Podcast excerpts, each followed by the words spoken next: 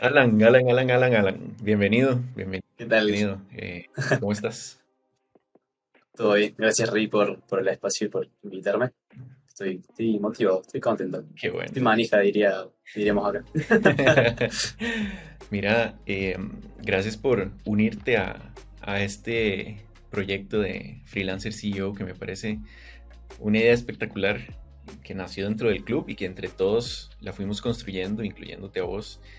Y valoro mucho que estés aquí. Yo sé que tu experiencia y tu conocimiento y todo el camino por el que has pasado como, pues como profesional y como individuo le va a servir a mucha gente que nos está viendo, nos está escuchando. Entonces, de verdad, valoro que estés aquí. Sé que, sé que tenés bastante que, que traer aquí a la mesa.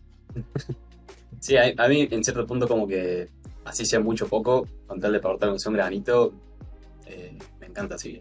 Es como que hace uno que se sienta también útil en cierto punto, así que me gusta, me gusta más.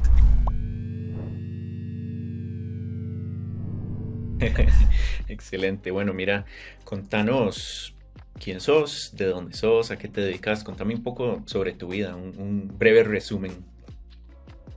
Bien, han pasado. Ah, oh, bueno, yo soy Alan, eh, soy diseñador gráfico de acá de Córdoba, Argentina. Eh, me recibí en el 2018 de técnico en diseño publicitario. Eh, y bueno, me dedico principalmente, ahora trabajo en relación de dependencia, pero hago principalmente lo que es branding, más específico diseño de identidad. Y me estoy especializando, empezando el camino en el audiovisual con motion graphics. Son como mis dos eh, ramas, si se quiere, que más, más sé utilizar o que mejor me llevo. Así que eso sería por el lado profesional, digamos. Eh, personal, ¿Qué edad tenés? soy una persona muy nerd. eh, yo tengo 24, me faltó ahí. Tengo 24 años. Eh, bueno, por el lado personal, eh, me considero una persona bastante nerd, que todo el tiempo está intentando aprender algo nuevo. Así que, nada, buscando aportar siempre que pueda eso ver. Sí, yo te veo, yo te veo muy activo, aportando siempre, siempre cosas. Eso me, eso me parece súper bueno. En eso nos parecemos bastante, porque yo también estoy constantemente consumiendo contenido eh, para, para aprender y para ser mejor profesional. Y yo creo que vos también tenés eso. Sí, Y sí. sí, sí. sí. No sé, creo que hace un par de años fue como que empecé a consumir contenido y dije, soy, no sé si estoy mal de la cabeza, pero es como que tengo cinco newsletters diferentes, tengo mucha cuenta en Instagram que por ahí, mi Instagram no son solamente fotos, sino gente que sube contenido y eso está bueno. Eh, y fue como que en un momento estaba en modo fitness y bueno, una persona de, de España empezó a, a- a subir reflexiones de esto, como que si pasas tiempo en tus redes sociales, que, que te sirva, onda, que Ujú. realmente consumas contenido que te sirva en ese tiempo.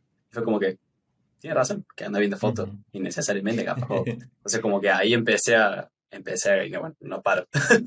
Como que a veces intento frenar un poco, pero eh, empecé a consumir bastante contenido.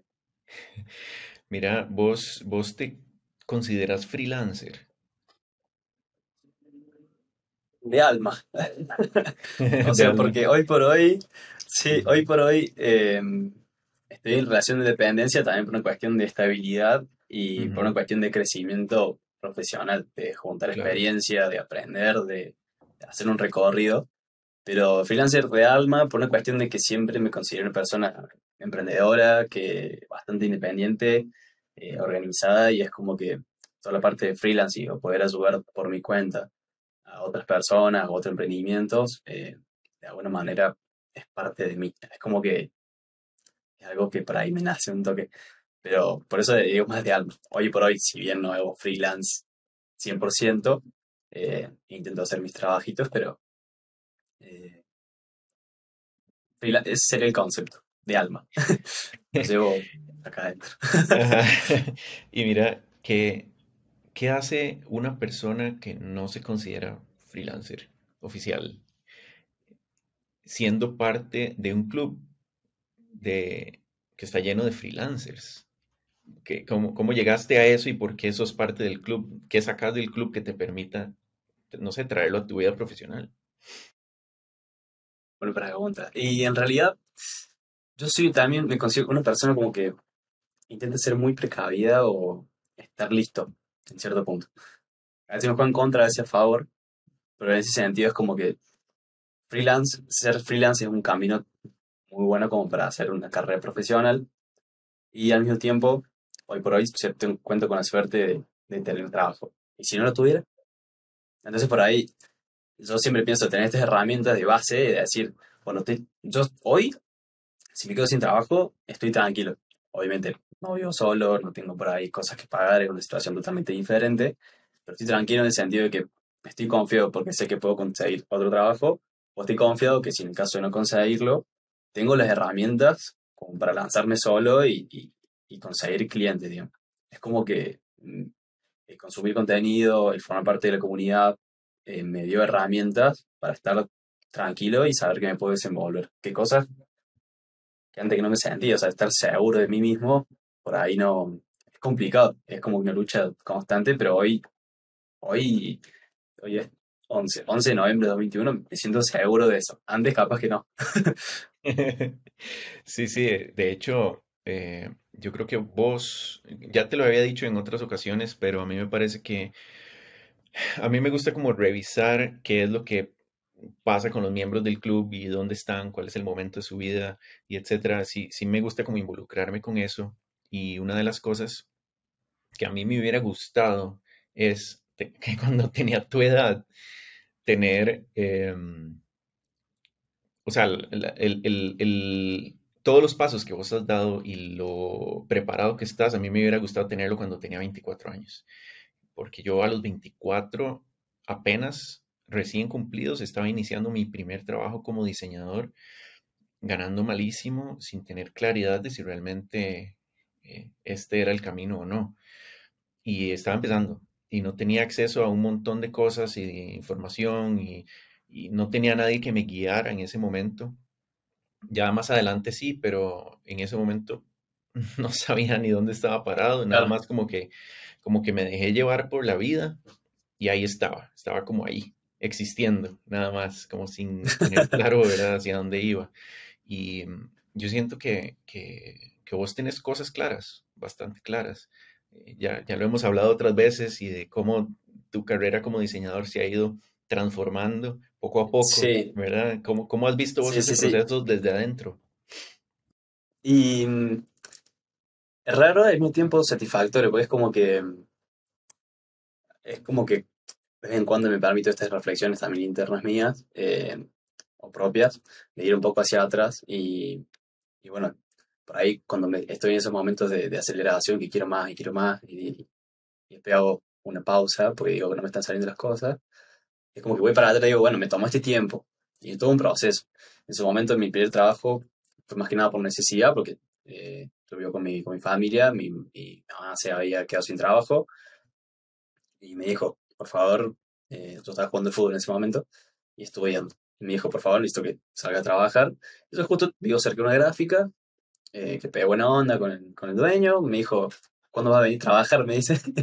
eh, y le digo, Ah, hoy no puedo, y ese momento fue y dije, che, cuando empiezo, así de una, o sea, toda esa confianza por suerte, y ahí fueron dos años de curtirme, de curtirme full, eh, quizás no siendo lo más técnico en cuanto a diseño, pero sí en cuanto a impresiones, atención al cliente, trato con las personas, eh, puntualidad con los proyectos ese tipo de cosas, porque era como que todo el tiempo sacar algo.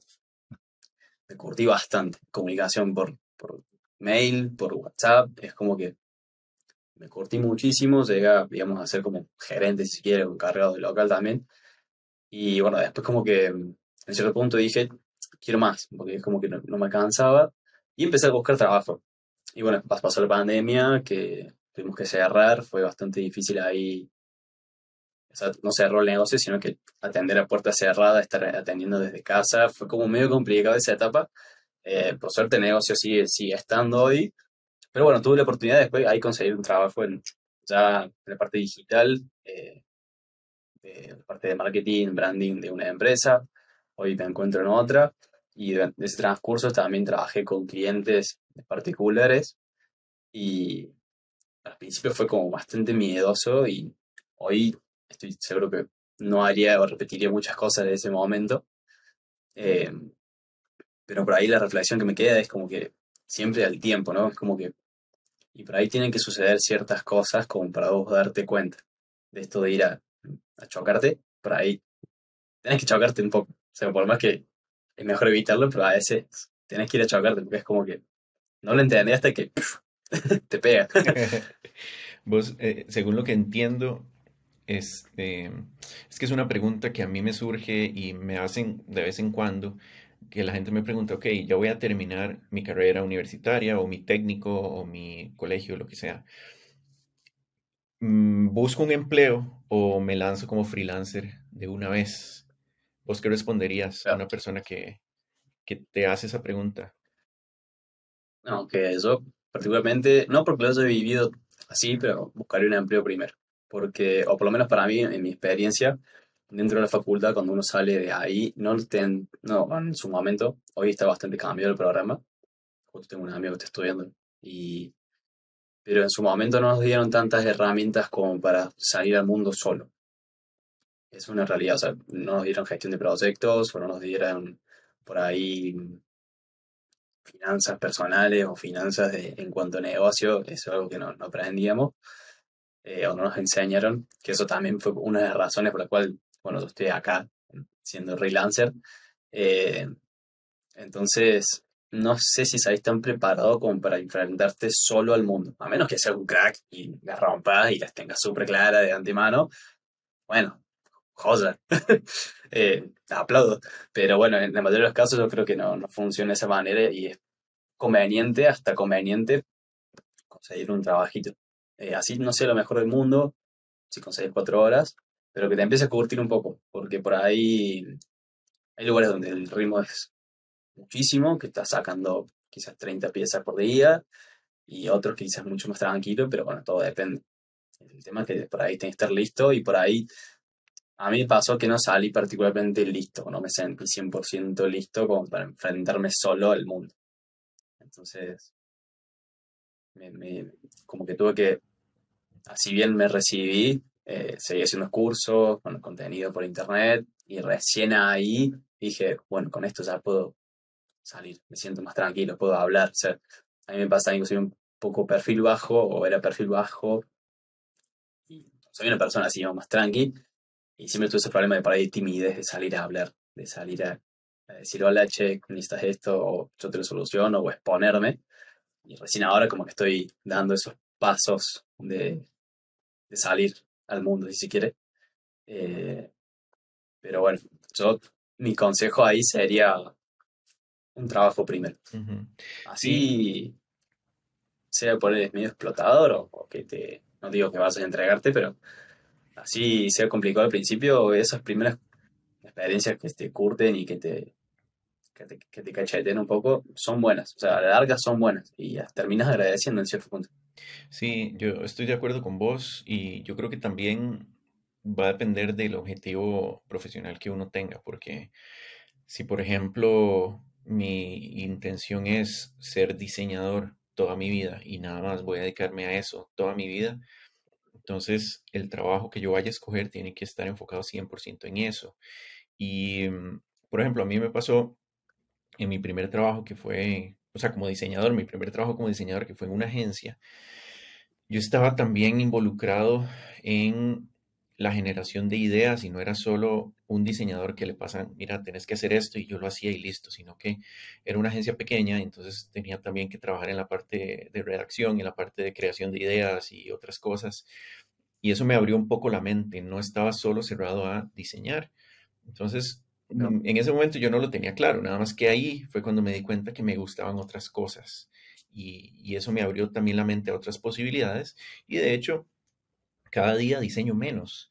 A pesar de que me gusta diseñar y etcétera, hay cosas, la parte estratégica, por ejemplo, me gusta mucho más. Y eso lo fui aprendiendo desde mi primer trabajo. Em, en mi siguiente trabajo, dos, no, no, recuerdo si fue el siguiente o el siguiente a ese, que me enfocaba solamente en diseñar, nada más. Yo no tenía ningún, ningún tipo de, mm, de, vamos a ver, no tenía ningún tipo de autoridad para decidir qué diseñar, sino que me decían, mira, esto es lo que hay que hacer. Yo soy la persona encargada de, de decidir qué diseñar y vos lo tenés que hacer. y no aguanté. No aguanté porque yo, a mí me gustaba involucrarme. Yo sentía que tenía buenas ideas y nadie las tomaba en cuenta porque mi trabajo era solo ejecutar una idea de alguien más y no me gustó. Entonces ahí fue cuando, cuando decidí cambiar mi camino, independizarme y, y etcétera. Pero yo creo que uno sí tiene que pasar por un empleo. Yo, sé que, yo creo que uno tiene que pasar por, por ese proceso de trabajar para alguien más, para conocer los procesos, para descubrir cosas nuevas que en la universidad uno no aprende y, y decidir para no llevarse golpes en el camino eh, muy feos trabajando independiente. Sí, del cual. Al, mismo tiempo, um, también yo creo que está bastante positivo que también aconsejaría en, este sentido no ser 100% autónomo en cuanto a carrera de estudios, porque por ahí tanto en la universidad o en el lugar donde uno estudie y en el trabajo también hace muchos contactos, con personas, y eso también está bueno en un futuro para tener en cuenta. Y al mismo tiempo a mí me sirvió en el sentido de que yo a la universidad, por ejemplo, no fui con ningún amigo, nada, fui solo. Y generalmente la mayoría va así, pero hay mucha gente que va de dupla o de dos. Yo fui así solo, entregado. Y como que nació una, una parte de mí en cuanto por necesidad o adaptabilidad que hoy agradezco mucho, que esto de poder para ahí ser más carismático, poder entablar conversaciones, romper un poco el hielo, que antes, si yo me retrotraigo, no sé, a la época del secundario, estaba así, tranqui, sí, era simpático, era bueno, qué sé yo, piola, pero era como que mucho más tranqui, mucho más tranqui, o sea, no, no me ibas a ver yendo a, a, hablar con alguien porque sí, olvídate. Y hoy capaz que sí, pero bueno, esto es un proceso de maduración, obviamente. sí, por supuesto. Y también que vas adquiriendo nuevas herramientas. Lo que me lleva a, a preguntarte, eh, ¿a vos te gusta definir metas o simplemente vas ahí rebotando de, pared en pared hasta que te aparezca algo? No, yo particularmente como que me defino metas y a veces por más que eh, no soy el, crack cumpliéndolas tampoco, pero las tengo, digamos, en cierto punto. Y me sirvió bastante como para darle una guía a mi horizonte, digamos. Entonces, como que ahora, por ejemplo, también tengo como un horizonte claro, si se quiere, o una meta clara a largo plazo. Entonces, como que ya sé qué metas pautarme en el camino en cierto punto. Entonces, como que te va marcando el camino. Yo creo que sin metas por ahí uno puede encontrar cosas buenas, porque quizás en esa suerte de, de ir y volver y pum, pum, pum, termina encontrando cosas buenas. Eh, pero por ahí yendo con una meta clara, no sé si es más rápido el proceso, pero sí un poquito más seguro, quizás más tranquilo, sin correr muchos riesgos de, de hasta pasarla mal, quizás. Emocionalmente hablando. Mira, no sé si quieres contarme sobre una o dos metas que tengas. Y así queda grabado. Y así largo. a cumplir esto. sí, no me queda otro. Em, bueno, ahí de acá un año, porque no sé si esto va a haber una, revancha del podcast de acá un año, quizás. Eh, bueno, me planteé un par de, un par de, como para también escucharme después y decir, bueno, esto tengo que hacer. eh, y les tengo notas.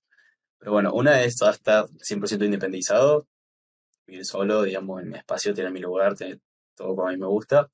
Eh, trabajar por lo menos con cinco clientes, así sea locales afuera, de acá un año. No es mucho, pero es como controlable, es como viable. Eh, después como que también un poco esto de salir afuera, de, exponerme. Y bueno, me propuse aunque sea llegar a mil seguidores en, las cuentas, digamos, de, diseño que quiero armar. Eh, ya tengo una de, de, mi estudio, si se quiere. Eh, y bueno, voy a abrir con una más personal, profesional, si se quiere, como para subir contenido. Y tengo otra ahí, escribir por lo menos tres artículos sobre el contenido que vas a producir. Y, y, bueno, haber lanzado otros side projects que tengo para ahí en mente. Eh, pero bueno, esas son mis metas a un año. Muy bien, muy bien. Suena bastante bien. Así que... y... No sé si me estoy abarcando solo, pero no sé. ya, veremos, el próximo año a ver qué, qué, nos depara el asunto. Eh, probablemente voy a estar pendiente de eso, entonces tienes que acelerar el paso. sí, estoy cambiando rápido. Mira, y, normalmente como qué obstáculos te topas en el camino eh, de tu carrera profesional, eh, qué cosas ves en el día a día que dices, mm, no, Otra vez. Em, y un, bueno, últimamente me está pasando un conflicto muy, muy con respecto a hábitos. Onda, yo soy bastante estructurado, me considero una persona estructurada, pero me está costando horrores eh, encontrar una rutina de nuevo. Eh, no sé por qué, últimamente. Con el tema de, bueno, mi, mi entrenamiento y, poder levantarme a la hora que me gustaría levantarme y acostarme a la hora que me gustaría acostarme. Estoy en conflicto interno ahí. Yo creo que es una de las cosas más complicadas porque, porque literal yo, yo trabajo nueve horas, o sea, ocho horas, y después yo quiero sentarme a hacer cosas y es como que tengo que sacar un motor de a un lado, enchufármelo un toque y, y meterle. Y termino agotadísimo. Y si no me levanto a la hora que me gustaría, me frustra el hecho de no haber entrenado. Entonces como que estoy constantemente haciendo sacrificios cuando no debería ser así en realidad. Tendría que acomodarme. Entonces, por ejemplo, a veces si entreno, no hago cosas. Si hago cosas, no entreno. Y reventado. Claro. Entonces, por ahí, eso es un obstáculo que, una etapa que estuve bastante acomodado y no encuentro la razón, pero es como que de repente me se fue así todo. Eh, pero bueno, ya estoy volviendo. Pero es un proceso. Para mañana no me va a salir, capaz que algo un mes. Ya estoy hecho una máquina productiva nueva, pero. Eh, bueno, pero es que. Todo depende. Tampoco es, tampoco es tan sencillo tener un trabajo tiempo completo Además, manejar algunos clientes eh, por aparte, más entrenar, más el resto de tu vida. No, tienes 36 horas por día para hacer todo, ni tampoco la energía de una máquina, ¿verdad? Sí, tal cual, tal ¿Y hubo una época en la que te dedicabas full al fútbol o, no tanto? Sí, sí, sí. De hecho, eh, es gracioso porque yo, eh, hablando de esto que soy bastante nerd, yo en el colegio como salí, eh, salía banderado, era como que el alumnito ejemplar. y al año siguiente no hice nada. o sea, uno por ahí se espera de, del alumno inteligente, buenas notas, que él hace una carrera, todo, bueno, yo no estaba estudiando nada. y ese año como que lo tomé porque estaba jugando el fútbol, yo entrené con un profe de arquero que entreno desde el 2012, hace muchísimo, hasta hoy, porque es mi actividad, digamos, mi hobby, lo que me gusta hacer. Y, y bueno, en ese momento empezó a ir bien, quería probar un club, entré en un club y vi la posibilidad de poder llegar un poquito más, más arriba. Soñaba con poder llegar a vivir del fútbol, digamos, poder llegar a vivir el fútbol. Y dije, bueno, este año me voy a dedicar 100% a, a entrenamiento puro. Y era entrenamiento, entrenamiento, entrenamiento y venía, dormía, comía, entrenaba. Por ahí hay algunas cosas que otras, pero nada relacionado a estudiar, nada de, cosas. Mis viejos me bancaron, eso sí, estoy siempre agradecido porque no trabajaba tampoco. Entonces, nada, me queda entrenamiento por un año fuerte. En ese sentido, llegué al objetivo de poder jugar en la primera del club, digamos, un par de partidos. Pero bueno, fue una época en la que una especie tuve que empezar a trabajar y ahí corté.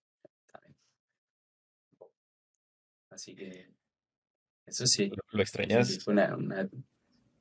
No sé, es raro, porque no le pasaba tan bien. O sea, en cierto punto, porque me mataba entrenando y por ahí es algo que, de las cosas que me deja el fútbol en sí. O sea, de por ahí, por más que vos te mates entrenando y que quizás que solo a entrenar al gimnasio y dormí y todo, después la, tienen que mostrar dentro de la cancha.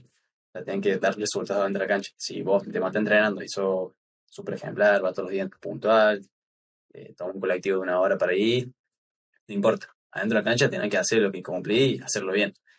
Y por ahí esto de, algo que, me queda, digamos, si tengo que llevarlo a, mi vida, digamos, de lo que sigue, o profesional, o para mi vida, es esto de dar resultados, de poder llevar eso adentro de la cancha. Y, y en eso entra por ahí el hecho de poder jugar, o sea, estar adentro de la cancha, practicar adentro, y por ahí no es la misma sensación. En su momento, que eso cuando no, es muy poco comparable la sensación de estar jugando, digamos, en la categoría de reserva, a pasar primera, que por ahí tenés una persona atrás que te está insultando. al mismo tiempo, si te equivocas o te está diciendo, ven ahí, si hiciste algo bien, entonces como que es otra sensación. Y, por ahí, ahí había partidos en los que me iba muy mal, partidos que muy, muy bien, y, y por ahí decía esto de no disfrutar tanto porque sentía que sentía que me, me rompía matando o, entrenando y no estaba pudiendo, y era como que me frustraba muchísimo. No lo estaba disfrutando. Y hoy sigo entrenando, pero ya juego más tranqui porque no, no es por un, club, es un equipo, digamos, con amigos. Entonces hoy como que volví a, disfrutar del fútbol, si se quiere. Mm. y eso es algo también de, de algo que me queda, digamos, del hecho de si, si, realmente sentís que no lo estás disfrutando, capaz que tenés que hacer un, un cambiazo. Sí, estoy de acuerdo. También algo de cosa que me dejó. Verás que me identifico mucho porque, bueno, como sabes, yo fui nadador de alto rendimiento por muchos años y hubo un momento de mi vida en la que el equipo en el que yo estaba se cambió de entrenador. Teníamos un entrenador súper bueno y apareció esta nueva persona a entrenarnos y era, la verdad era, o sea, mal, o sea, todo mal.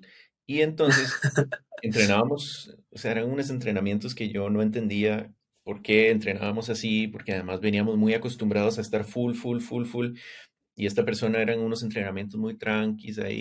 Y entonces, pero igual yo lo daba todo. Y cuando llegaba a competir, me iba mal. Y después la siguiente competencia me iba peor y peor y peor y peor. Y yo iba para atrás. ¿Qué está pasando? Era frustrante. Hubo un momento en que yo dije, no, yo creo que aquí ya acabó mi, mi carrera. Un ciclo. Sí, sí, sí, sí. Y se fue, esta persona se fue y apareció un nuevo entrenador y nos empezó a, a ir demasiado bien a todos, a todos. Y todos empezamos a mejorar, a mejorar, a mejorar, a mejorar, hasta que yo dije, este es el lugar en el que quiero estar toda mi vida. y seguí, seguí, seguí, y iba mejorando, y yo soy el mejor nadador del mundo, pues así me sentía, porque iba mejorando y en cada competencia mejoraba y mejoraba. Entonces el entrenamiento de meses atrás ya iba dando sus resultados, pero fue un camino pesado, que en el momento en el que yo dije, yo esto no, no quiero seguir aquí, no quiero seguir aquí, pero empecé a mejorar.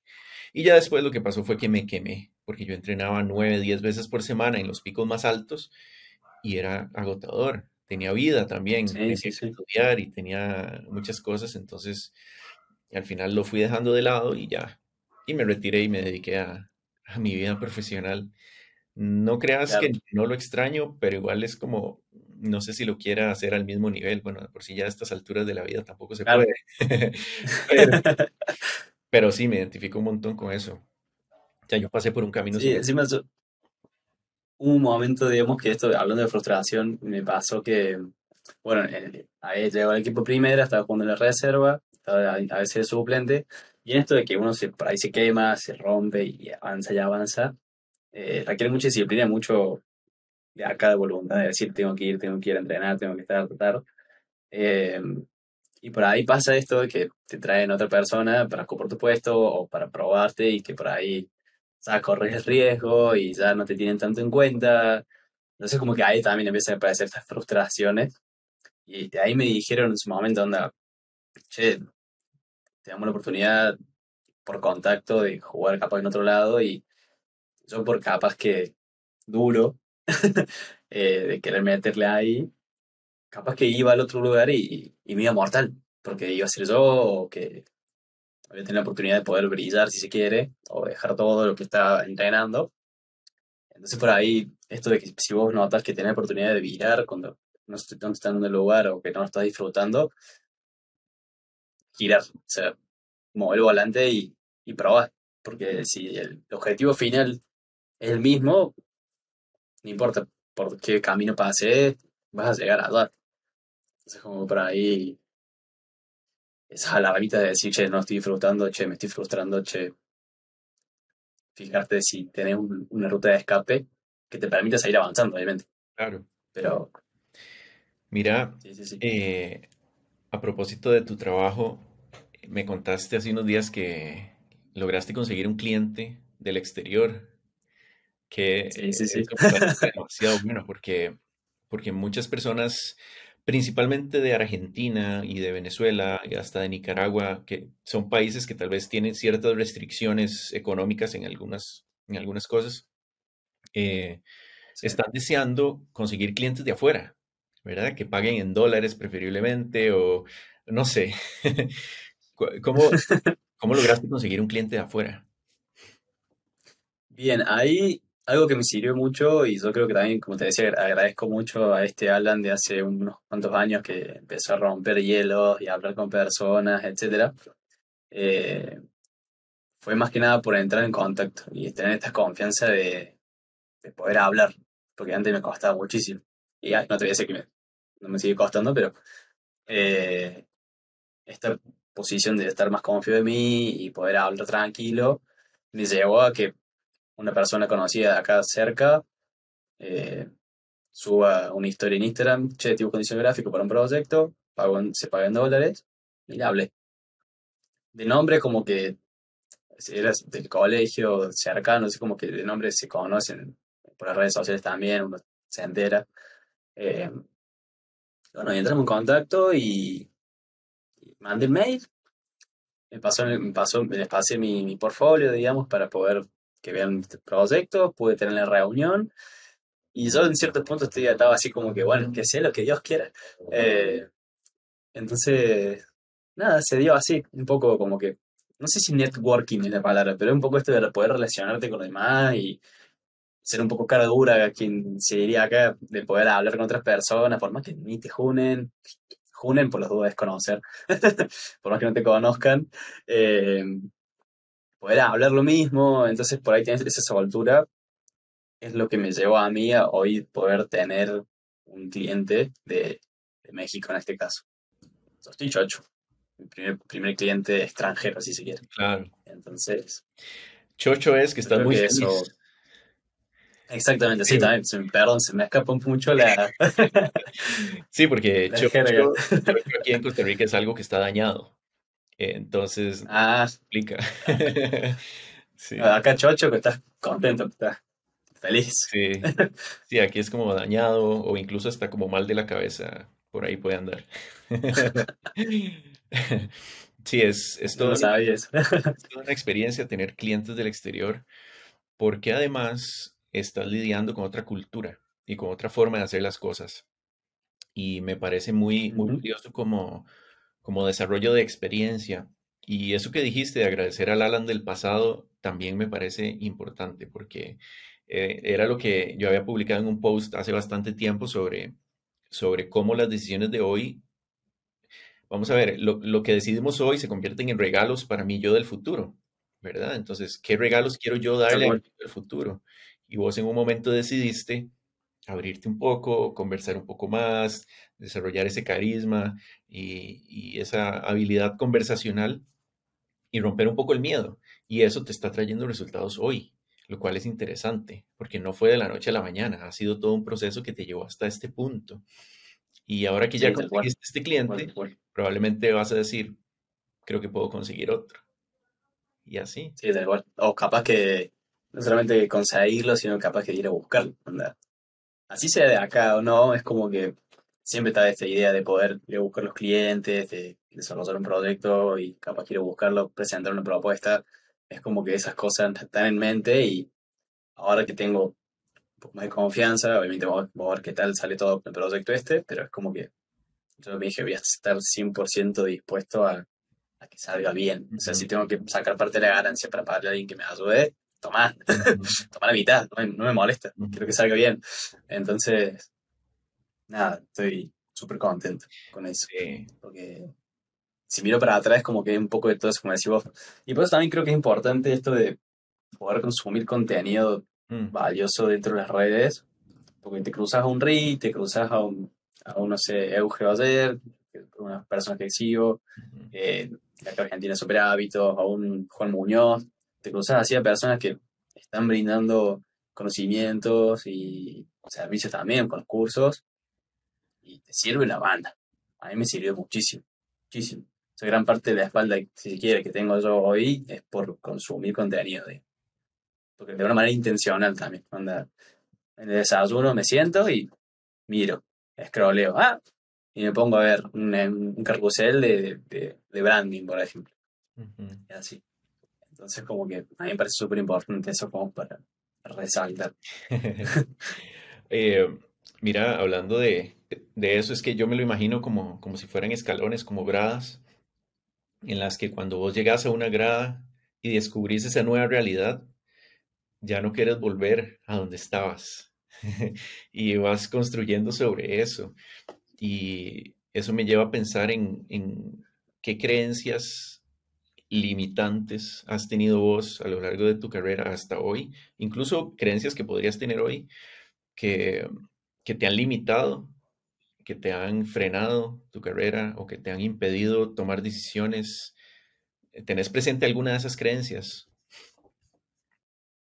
Sí, yo un poco también lo he mencionado creo que durante la conversación esto de, yo creo que el famoso síndrome del impostor, que yo creo que es algo muy común en un montón de personas y, y una vez que yo lo empecé a leer o entender, lo empecé a identificar también como para lucharlo, o sea, como para, che, no, esto de síndrome, yo sé que no es esto así y, y salir de, de, ese pensamiento, digamos. Eh, creo que es eso, por, o sea, lo que más me impide por ahí. Porque yo, por ejemplo, tengo muchas ganas de, de hacer contenido, de salir a hablar en redes, y hay una personita que me dice, ¿qué vas a hablar? ¿Qué, qué sabes vos? Dice, te van, a, te van a charlar después, te van a de, de, fantasma que se dice acá, como que son personajes, ¿qué va a hablar? Al mismo tiempo es como que eso es un límite, una, una pared que la tengo acá al lado mío que me dan ganas de agarrar un martillo y empezar a romperla, pero es como que sé que de una no puedo.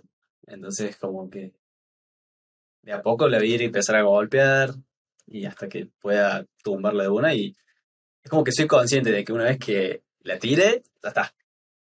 Pero tengo que hacer el trabajo, digamos, de, de romperla.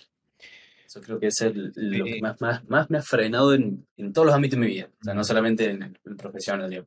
Sí. Siempre me ha, ha, frenado bastante.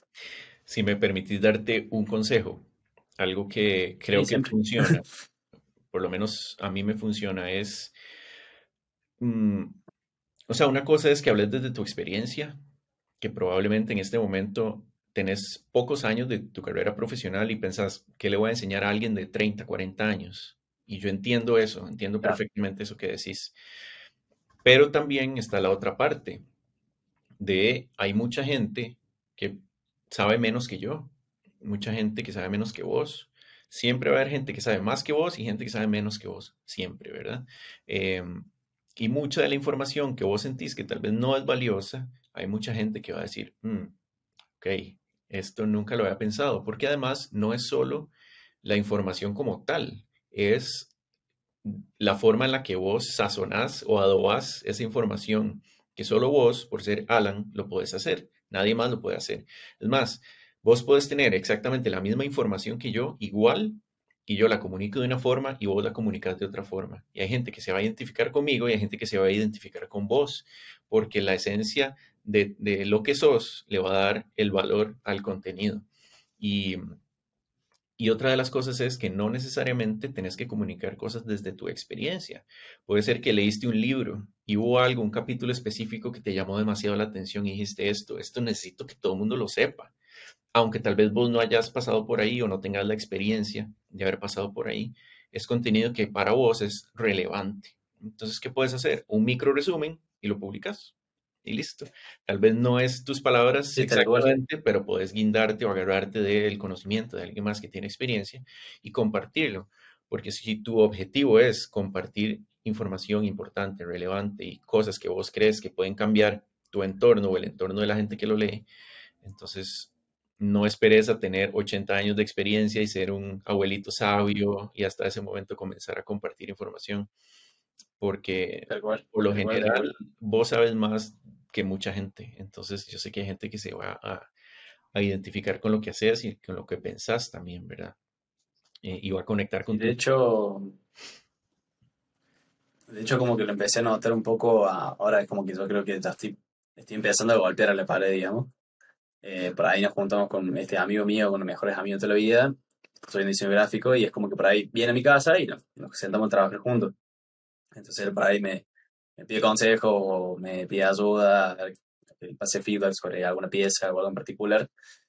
Y bueno, cuando yo empiezo a explicarles, como que al mismo tiempo me, me escucho y digo, bueno, bien, o sea, tengo el conocimiento, tengo la capacidad de transmitir algo o ayudar, entonces como que de a poco esas cosas, eh, como decís vos, o sea, como que quizás por más que yo no tenga toda la experiencia del mundo, capaz que sé un poco más que, que otra persona que quizás la necesita, digamos.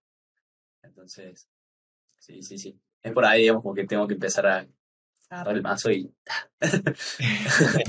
empezar a romper ahí. Sí, y además el asunto es que cuando, cuando yo aprendo algo, solo yo lo aprendo, pero cuando yo lo enseño, los dos aprendemos. Y eso también es importante. O sea, enseñar también permite que uno aprenda cosas. Eh, y a mí me pasa cuando comparto información con los miembros del club o en, o en Instagram o donde sea que comparto información, porque a veces tengo una idea en mi cabeza y digo, qué bueno sería compartir esto. Pero antes de compartir, yo siempre investigo. No me gusta como compartir y ya, sino que investigo un poco más para ver qué dice la gente sobre el tema, a ver qué, qué tan repetitivo voy a sonar. Y solo ese proceso de investigación me abre la mente a otras posibilidades y me doy cuenta de, oh, mira, esto nunca lo había pensado. Yo pensé que era de esta forma y termina siendo que no, que es de otra forma. ¿Verdad? Entonces, eh, el hecho de enseñar también me ayuda a ser mejor, me ayuda a ser mejor profesional, a desarrollar mi, mi cuota de humildad, a, bajar un poco la, esa como arrogancia de creer que soy el que más sabe y, y no es así, ¿verdad? Entonces, yo digo que, que lo hagas, que te mandes, que te mandes al agua. Sí, tal cual. Tengo que empezar a, hacer más, digamos, porque, sí. bueno, hablando de, de limitantes, por ahí me considero una persona que tiene muchas ideas, como que no le es difícil generar ideas, porque es como que le gusta tirar así por tirar. Es como que genero ideas y pienso cosas, pero muchas veces me quedo ahí. Entonces, me falta más esto de activarme. Claro. Hablando de limitantes, como que me falta esto de dale, hacerlo. Muchas veces por que no me organizo, porque no es falta de tiempo, no me organizo. Eh, o no, me falta este hábito. Yo como que ahora me, reto a mí mismo, como que no, no te falta tiempo, no te estás organizando. Métele con eso y ahí a poco se van a acomodar las cosas. Pero me falta esto de hacer. ¿Y vos sentís que esta desorganización es temporal o así ha sido toda la vida? Un poco y un poco. Porque de toda la vida estudié de noche. Y, a veces me dormí en clase. Y así salía banderado también, pero eh, me, pasaba que porque o entrenaba o hacía otras cosas, otra actividad de la tarde, eh, no termina, o súper disperso, quizás también porque por ahí la cabeza me funcionaba 8000 por hora, me distraía mucho cuando tenía que sentarme a estudiar. Entonces, en el secundario era la maquinita de acostarme a las 3 de la mañana, 4, estudiando por una prueba el día siguiente. Y bueno, yo creo que eso ya me quedó hasta en la facultad también. En la facultad un poco como que me perdono porque entrenaba. Entonces por ahí entrenaba, estaba reventadísimo. Y así las cosas de noche, no me quedaba otro horario y después iba a dormir a clase a veces y no daba más. Eh, pero es como que no, no, estoy luchando como para corregirlo, pero bueno, tengo eso todavía de que no me puedo levantar o que a la mañana duermo o me levanto con por ahí muy sobre la hora, entonces como que desaprovecho la mañana, me acuesto tarde, por naturaleza, es como que la noche a veces no me da sueño, entonces como que bueno, tengo esa, no sé si se acuela, pero es algo que tengo que corregir constantemente, porque es como que si no lo corrijo o no lo esfuerzo, está no me, no me, no me ayuda a acomodar. Entonces como que es trabajarlo de pasito, pero trabajar. ¿Y tenés alguna app que uses, algo que te, que te permita como mantener un poco los pies en la tierra? Pasé por mil apps.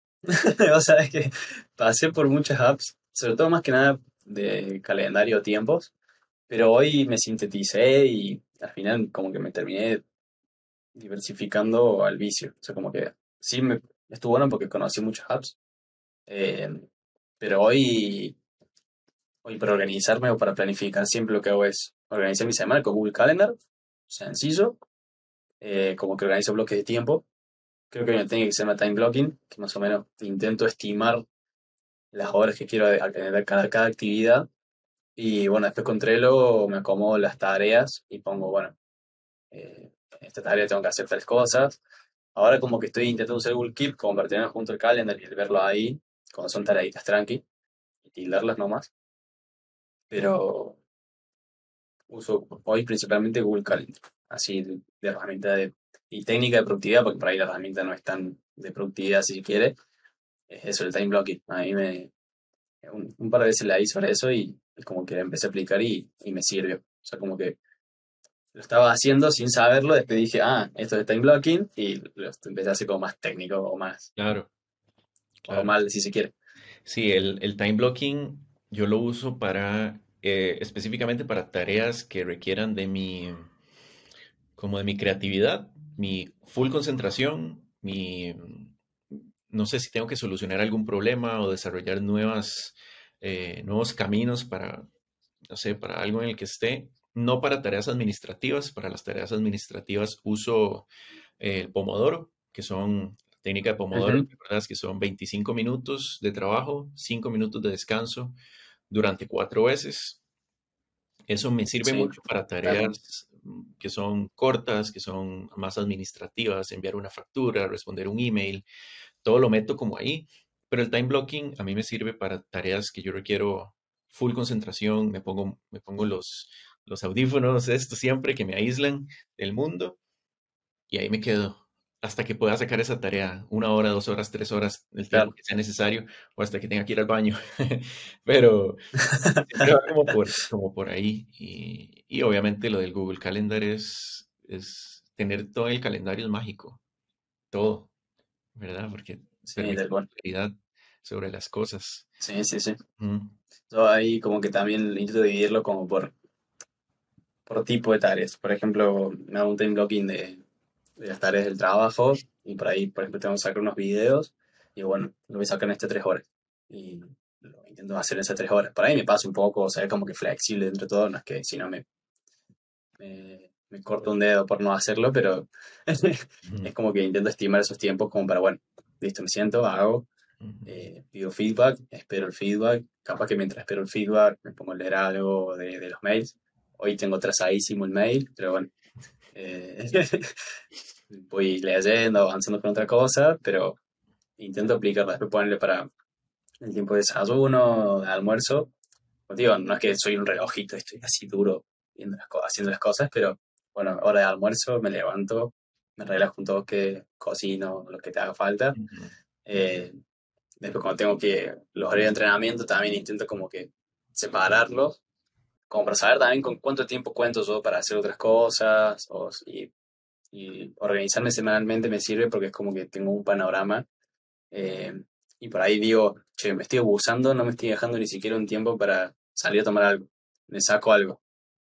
Entonces como que me doy esos tiempos libres también, para mí es súper importante no, no abusarse porque te hace mal, al final no, no poder salir de, de solamente de tu ámbito laboral y estar metiendo, metiendo, metiendo, eh, puedes llegar mucho más rápido, capaz que sos un, un crack y lo haces todo bien, súper productivo, pero hay una parte social que necesita de vos, O vos necesitas una parte social, una parte tuya. Claro. Necesita eso para despejarse un poco. Sí, porque somos seres integrales, ¿no? tenemos muchas áreas en la vida, no todo es trabajo. Y ya, tenemos que descansar, tenemos que comer, tenemos que que ver, ver otra gente, tenemos que tener amigos, entre otro montón de cosas. Sí, sí, me parece súper importante. Mira, ya casi vamos a terminar y em, quería hacerte dos preguntas que están haciendo personas del club, que una es Dani y otra es Adri. Y sí. Em, bueno, no sé si viste las preguntas, pero te voy a hacer primero la de Dani, si te parece, que es un poco particular, un poco, te lo voy a leer tal cual. Dice, si una de tus habilidades como diseñador te convirtiera en superhéroe, ¿cuál sería tu superpoder? Buena pregunta. Em, yo creo que la capacidad de tener la idea justa Mm, o la estrategia justa. Si yo una, un superpoder, onda, decime tu problema y poder decirte en una fracción de cinco minutos una estrategia así fenomenal, monumental para sacar todo adelante, me encantaría. Pero en cinco minutos, porque por ahí los procesos esos llevan su investigación y todo, pero es como que si tuviese un superpoder como diseñador, puedes saltear toda la parte investigativa, que está mortal y me gusta, pero es como que, sí, toma, esta es la estrategia. Sé mm, feliz. ajá. Resuelve tu problema. Es como tener todo el, Pero bueno. todo el conocimiento de internet al instante en la cabeza Claro. y poder decidir. Tenerlo acá y que se vean de fondo lo- los códigos Ajá. pasando las. y yo, Mira, resuelto a la mano. y la otra pregunta, que es de Adri, dice, ¿cuál ha sido tu cliente o tarea más desafiante que te ayudó a reafirmarte en tu rol como diseñador? Eh, y también creo que como laburante en ese sentido, pero yo creo que un clic cuando se nos complicó con un proyecto en la gráfica. Trabajando en la gráfica, eh, trabajamos con, acá hay una comunidad armenia súper grande, acá en Córdoba, y trabajamos con una familia, digamos, armenia que estaba abriendo un- una tienda, digamos, de comida árabe. O sea, creo que la mujer era armenia y el, el hombre era de otro la- lado, no me acuerdo bien, pero no hablaba fluido español, o sea, como que era complicada la comunicación. Y la persona era bastante energética, barra prepotente y ansiosa, muy ansiosa, demasiado ansiosa. Creo que, oh Dios, a veces, ¿qué pasa? Era un local chico, tenemos que atender gente, recibir pedidos, anotarlos, ordenar todo. Y a veces, o sea, le decimos, che, esto lleva un proceso de diseño, te vamos a llamar cuando tengamos las muestras para que nos pase el feedback. Y a veces, bueno, me acuerdo una vuelta que, que vino al local, se quedó ahí como media hora, los tres, porque vino vino con el cochecito y el hijo. Eran tres personas, ocupaban mucho espacio en el local, hablo sin pandemia, ¿no? Y nos ocupan una máquina que encima andaba lenta eh, y me pidieron como que hacer cambios en el momento y yo como que, "Pará, no puedo hacerte en el momento, tengo que atender gente, o sea, fue un momento muy de crisis. Y eran para hacer lonas, hicimos todo lo que son las lonas, los carteles, eh, la identidad y los ploteos de adentro. Fue un trabajo completo. No solamente que no nos terminaron de pagar, sino que impresiones, hay impresiones que salieron mal. eh, el trabajo, digamos, para ir a colocarlo fue bastante complicado. Había medidas que no estaban bien tomadas tampoco. Un poco hago media culpa porque yo también fui a tomar las medidas, pero por ahí creo que cuando me dictaba la otra persona no me pasaba bien, o no escuché bien, o no entendí bien. Des- Después de todo ese, eh, no sé, lío, bueno, fuimos a comer, nos regalaron comida, todo excelente, pero pasó un año y medio y seguían sin pagar. Y ya se había devaluado un 50% la, la plata, o sea, ya está, nos olvidamos. Y fue como un clic porque fue como que mucho laburo, eh, la ansiedad de la otra persona consumiéndola por dentro y tener que manipular eso o trabajarlo o intentar calmar las aguas o intentar hacer lo posible con hacer más tranquila el trabajo, pero salió todo muy lindo, muy bien, pero bueno, está eso que ahí la mitad del laburo no estaba. Y por ahí no- nos cobrábamos un pequeño extra si hacíamos un diseño particular o si hacíamos trabajo en casa. Tuve que trabajar en mi casa, eh, horas fuera del trabajo, no las cobré claramente. Entonces como que, nada, yo creo que eso fue lo más desafiante y que ahí aprendí muchísimo. Y a partir de ahí, que también yo era como encargado, empecé a decir muchísimos no. O sea, empecé a decir que no a un montón de cosas, o a decirle, mira, esto se hace así, ¿te gusta bien? Si no, mira, acá a la vuelta. Puedes preguntarle a tu chico, tiene una gráfica también, yo trabajo, yo, nosotros trabajamos así. Y bueno, empezó a, a moldearse todo mucho mejor, y trabajamos a nuestro tiempo. Eso es lo eh, Pero sí, fue un proyecto áspero, áspero, áspero. Básicamente pasaste por todo lo malo que pasa un diseñador y todo en un solo proyecto. Sí, sí, sí, sí. Sí, sí. Encima nos, nos encargamos las colocaciones, entonces como que era integral, desde el diseño hasta la colocación la hicimos nosotros. Mm. Y sí, fue, fue muy desafiante, fue muy... Muy complicado, muy complicado. Mira, Encima era de cine, o sea, una vuelta me lo crucé y lo único que dijo que me vino a decirme fue, ya vamos a ir a, a arreglar, y yo sí, no dije nada, no me salió ni insultar ni nada, porque fue que ya está, sí, pasó un año y medio, ¿qué me va a pagar? sí, sí, ya lo O dejaste sea, ir. Pero bueno, Hay que aprender a perdonar, hay que aprender a perdonar. sí, tal cual, hay que respirar hondo y decir, Sí. la vida sigue. Mira, ya para, para despedirnos, ¿hay algún consejo o algún tip que quieras dejarle a esa gente que tal vez tiene 18, 20 años, 25 años y no tiene idea de qué hacer con su, con su carrera profesional? ¿Hay algún consejo que tengas por ahí que quieras dejarle a esa gente? Sí, por ahí no solamente referir al diseño, sino más general. eh, un consejo que me sirvió en el primer momento, digamos, aprovechen las redes y internet para consumir contenido valioso de diferentes personas. Eh, yo hoy creo que tengo como, por ejemplo, en el mail me llegan desde diseño a cosas de productividad, de, de emprendimiento, de marketing, y me interesa leerlas, por más que después yo no las estudie así, como un librito y, y las memorice, me sirve para entender cosas, quizás encontrar nuevos rumbos o conocer cosas diferentes. Eh, aprovechar las redes y internet en ese sentido mucho. Eh, después, otro consejo quizás, esto sí un poquito más para diseñadores, pero eh, intentar practicar mucho, porque es un consejo de mí, para mí y para todos, porque yo por ahí no practico tanto, pero practicar mucho porque cada vez más amplio la ca- cantidad de especialidades que hay dentro del diseño y quizás te gusta dentro de una rama una cosa así chiquita que la puede hacer perfecto y te puede rendir muchos frutos, pero si lo practicas y la practicas, y al mismo tiempo, che, me gusta esto, voy a probar, me gusta esto, voy a probar. A mí me pasa por ahí, aprovecho algunos cursos para decir, a ver, voy a probar con este, ese curso, si me, si me despierta. Y si no me despierta nada, aprendí algo nuevo. Em, y quizás un último, no, si tiene la posibilidad de, de conectar con personas, así sea en comunidades de LinkedIn, eh, redes, está muy bueno. También como que agradezco eso de, como te decía antes, este, este, este más suelto, de animarse a, a estar en comunidades, me permite conocer gente ahora, de otros países, eh, que yo, si me pongo a pensar antes, me morí solo. Ah, como que iba a decir, en mi vida hubiese pensado que iba a conocer una persona de, de Costa Rica que hoy te hace un podcast.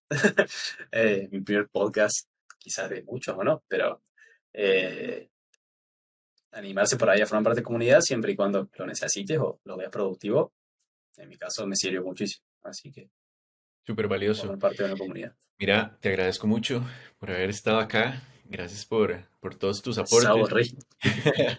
Sí, sí, sí. Sé que, sé que mucha gente va a conectar con vos y, y va a, a identificarse con tu historia, porque hay muchas personas que han pasado por donde, o más bien que, que probablemente están donde vos ya pasaste, por donde vos ya pasaste. Entonces, eh, yo sé que a la gente le, le va a gustar. ¿Hay algún lugar donde la gente te pueda buscar, que te pueda contactar? Eh, ¿cómo se pone en contacto con Sí, vos? está mi, mi, mi- bueno, en Instagram, por ahora estoy usando ese como para contactarme, conectarme, alan.carrasay, es mi Instagram, y bueno, estoy armando un portfolio, está mi portfolio también en, en Behance, el Time Uno personal, donde subo cosas de mis cursos o actividades, pruebas que yo hago, eh, alancarrasay.dg, o sea, Alan Carrasay, me pueden encontrar también, el logo es una, una abstracta media y geométrica azul. Y por otro lado, eh, mi estudio, digamos, mi marca de estudio, que es amc.graphic studio, también pueden encontrar así en Behance eh, y en Instagram también, amc.graphic studio, en Instagram también lo pueden encontrar. Genial. Que a poco vamos a empezar a, a salir Sí, sí, sí, sí. Yo sé que sí, yo sé que sí. Mira, bueno, no, muchísimas gracias y que estés muy bien. Muchas gracias a Borri, que tengas una buena jornada y, y buena semana. Nos vemos. Chao.